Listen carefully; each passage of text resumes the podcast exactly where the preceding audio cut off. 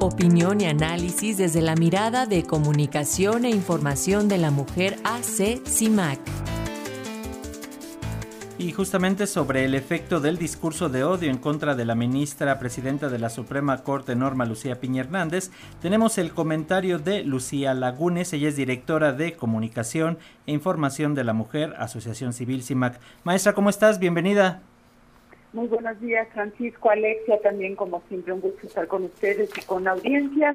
Bueno, déjenme iniciar este día con la explicación de la lingüista Deborah Tannen, quien señala que el lenguaje no es neutral, tiene intenciones y matices conscientes o inconscientes, directos o no. Ella señala que somos lo que decimos, lo que hacemos al decir. Por ello, eh, eh, dice la lingüista, las palabras importan y el lenguaje moldea. No hacernos cargo, Francisco Alexia, de las palabras que emitimos, ni del lenguaje y del discurso que estamos eh, proporcionando, no solo es tramposo, sino falto de ética y especialmente cuando se ocupa un lugar en el poder. Los hechos recientes ocurridos el fin de semana antepasado en el marco de las movilizaciones promovidas por el gobierno para conmemorar la expropiación petrolera confirman lo que han dicho varias organizaciones e incluso la Relatoría de Libertad de Expresión del sistema interamericano, que el discurso de odio que se emite desde la máxima tribuna del país tiene consecuencias graves. Que un grupo ciudadano haya decidido quemar la figura de la ministra presidenta de la Suprema Corte de Justicia de la Nación, Norma Piña, nos evidencia el odio que se ha sembrado contra las instituciones que no son dóciles a los deseos presidenciales y más el rencor contra las personas concretas que en esta ocasión es hacia la primera mujer en presidir la Suprema Corte. En un país donde se asesinan, desaparecen y queman a las mujeres por ser mujeres, que se haga una fiesta en la quema de la figura de una mujer en una plaza pública es doblemente grave, porque refuerza la permisividad social y estatal de la violencia en contra de las mujeres.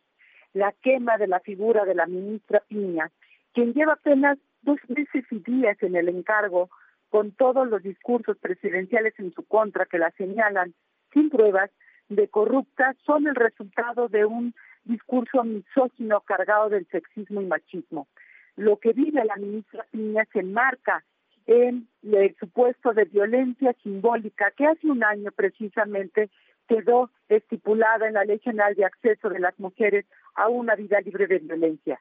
Es decir, que lo que hasta el día de hoy ha vivido la ministra es la expresión y difusión de un discurso público que reproduce la desigualdad y la discriminación de la ministra donde la desigualdad de poder está claramente, Paco, Alexia, está claramente marcada entre el presidente de un país con todos los micrófonos para reproducir su mensaje frente a una ministra que desde el principio se ha colocado su reputación en entredicho, insisto, sin mostrar ninguna prueba. Aún más, lo que vive la ministra Piña puede caer en el supuesto de violencia política por razones de género, pues de acuerdo con la definición que hace el Instituto Nacional de las Mujeres, esta se entiende como toda aquella acción de omisión incluida, la tolerancia que basada en elementos de género y dados en el marco del ejercicio de los derechos políticos tenga por objeto resultado menoscabar o anular el reconocimiento y o ejercicio de los derechos políticos o de las prerrogativas inherentes a un encargo público.